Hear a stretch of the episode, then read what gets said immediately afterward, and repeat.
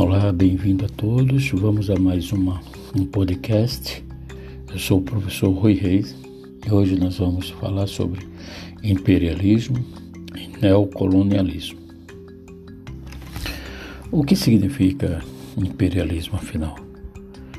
Então vamos definir essas duas, né? esses dois termos: imperialismo e neocolonialismo. O imperialismo é uma política de expansão e domínio territorial cultural e econômico de uma nação dominante sobre outras. Muito bem. É, hoje nós falamos que os Estados Unidos é uma grande potência imperialista. Por quê? Porque ela tem esse domínio econômico sobre outras nações. E neocolonialismo. Neo quer dizer novo, novo colonialismo. O que significa? O neocolonialismo ele representa a dominação política, econômica, cultural e social das potências capitalistas europeias sobre algumas regiões do continente africano e asiático, principalmente. Ou seja, essas explorações econômicas né, que ocorreram durante o século XIX por essas potências imperialistas é o que nós denominamos de neocolonialismo, de novo colonialismo. Muito bem, vamos entender agora e contextualizar todo esse processo histórico. O neocolonialismo foi um processo político e econômico por disputas territoriais entre as principais potências industrializadas da época Quais eram essas potências? França, a Bélgica, a Inglaterra, a Alemanha. Ou seja, era uma política de, de expansão do poder e dominação de um Estado sobre outro que ocorreram no final do século XIX. Mas afinal, quais eram os interesses desses, desses países? Lógico que o interesse deles era atender às necessidades capitalistas que emergiram nessa época, levando os europeus à corrida neocolonialista. Então, abastecer o seu mercado né, com matérias-primas, as indústrias.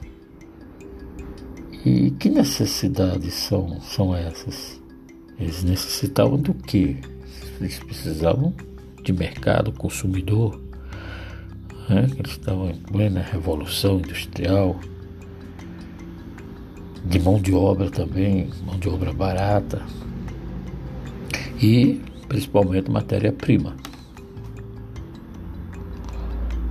Como os europeus viam os outros? Qual era a visão que os europeus tinham desses povos, dos africanos e asiáticos?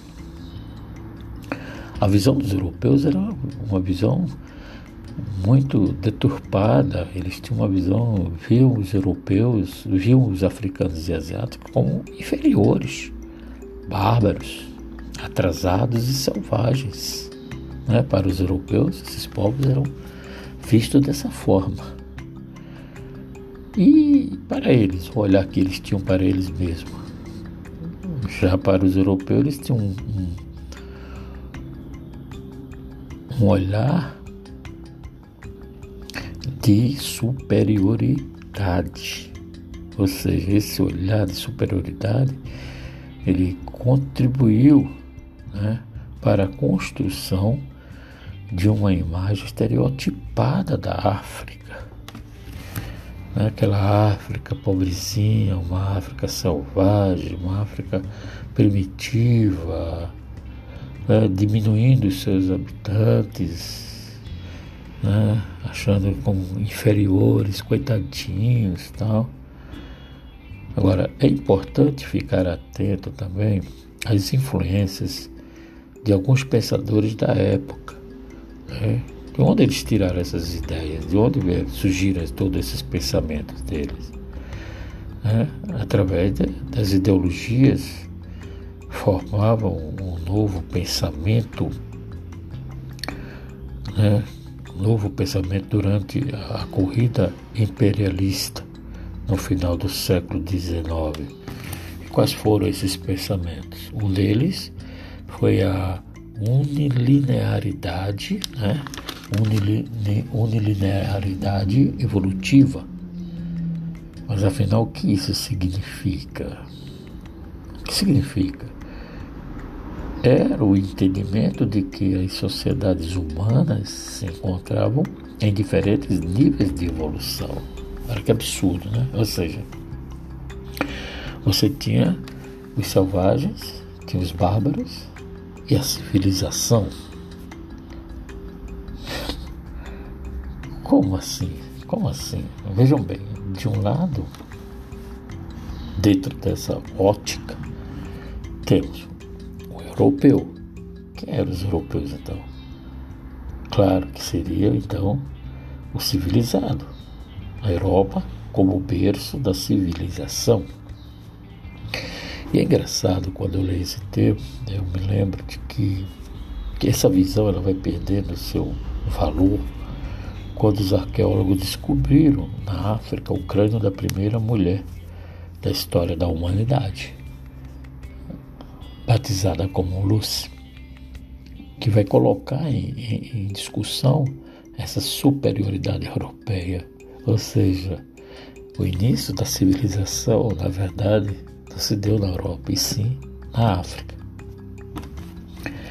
Já os africanos e asiáticos Portanto, dentro dessa visão evolu evolucionista, se encontravam na selvageria e na, bar na barbárie. O outro pensamento era a supremacia da raça branca defendida por Arthur de Gobineau. Mas o que, que Arthur de Gobineau defendia nessa época? É? Bom, o, para esse, para Gobineau, ele defendia a diferença entre as raças humanas, julgando a europeia como superior, ou seja, acreditava que o homem estava se encaminhando para o fracasso da espécie por conta de sua mistura com diferentes populações. Olha que absurdo, não é? Que absurdo essa visão. Puro racismo, não é? Que até hoje nós sofremos com isso. Pois bem, a ciência do século XIX dava sinais de que andava junto com o racismo. Outra teoria que reforçava essa superioridade dos europeus é o darwinismo social, que reforçava o imperialismo, levando né, os europeus à missão civilizadora. Para concluir, Vejamos agora como se deu todo o processo de, da partilha da África. Agora vamos entender como ficou a divisão do bolo entre eles.